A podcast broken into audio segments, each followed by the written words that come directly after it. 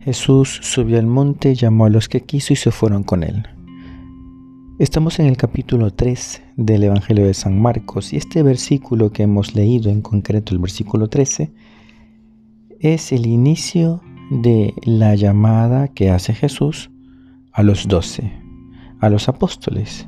El número 12 es bastante significativo, como lo sabemos, es la renovación del pueblo de Dios. Si antes el pueblo de Dios estaba constituido por doce tribus, ahora el nuevo pueblo de Dios, que es la iglesia, se sostiene en estos doce apóstoles, las doce columnas de la iglesia. Y es significativo que Jesús suba al monte y llame. Porque el monte, como sabemos, la montaña, es el lugar del encuentro con Dios.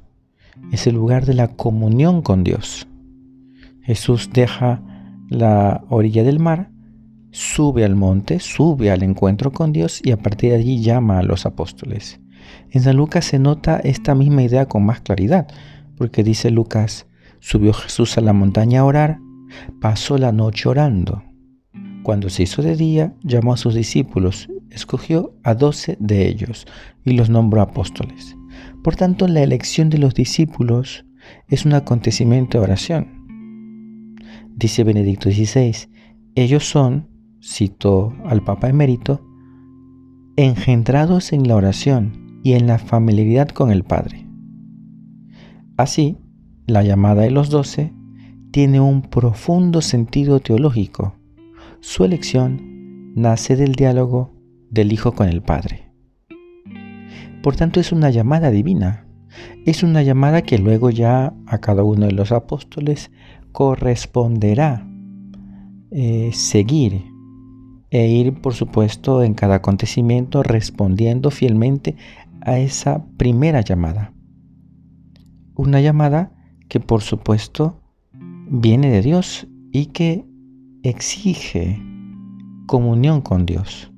Vemos cómo entonces Jesús para este acontecimiento tan importante acude a la oración por tanto, aquí sacamos del Evangelio dos enseñanzas.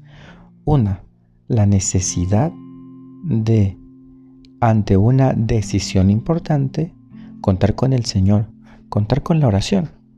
Y por otro lado, el reconocimiento de que esa llamada viene de Dios.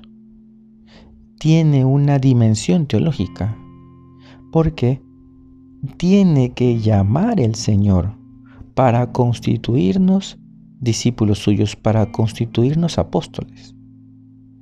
Uno no se puede hacer discípulo por sí mismo.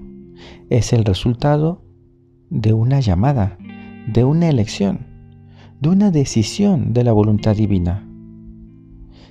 Es por tanto una llamada del Señor.